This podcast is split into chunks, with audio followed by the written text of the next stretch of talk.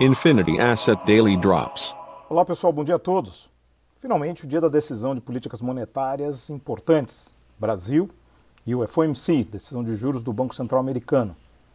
Nesse cenário, nós temos importantes contextos a serem colocados agora. Primeiro, que é aquela inflação que lá atrás parte do mercado, e até o Banco Central dizia transitório, e nós insistimos que não havia de nada transitório naquele movimento, realmente se mostrou nada transitório.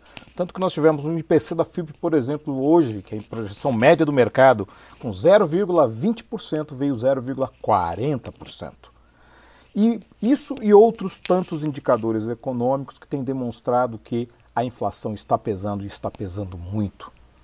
E com isso, a decisão do Banco Central, que se dependesse dos indicadores de curto prazo deveria ser inclusive muito mais pesado, pode ficar nos 50 basis points porque também contém um peso político muito grande.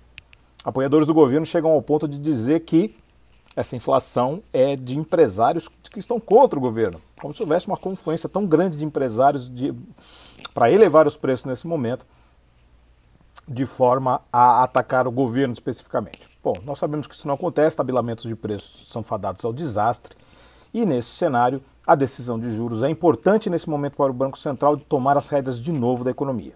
Lá fora, o FOMC tem uma missão relativamente mais fácil. Há um repique inflacionário, principalmente por conta de questões de atacado e choques de oferta, como nós sofremos aqui, mas lá a questão é mais transitória, porque o Fed ainda tem um espaço muito maior para operar. Então é isso. Hoje chamando atenção as duas decisões de juros, caso iniciadas nos Estados Unidos, futuros Nova York e bolsas europeias, maioria negativo, esperando a decisão do FOMC.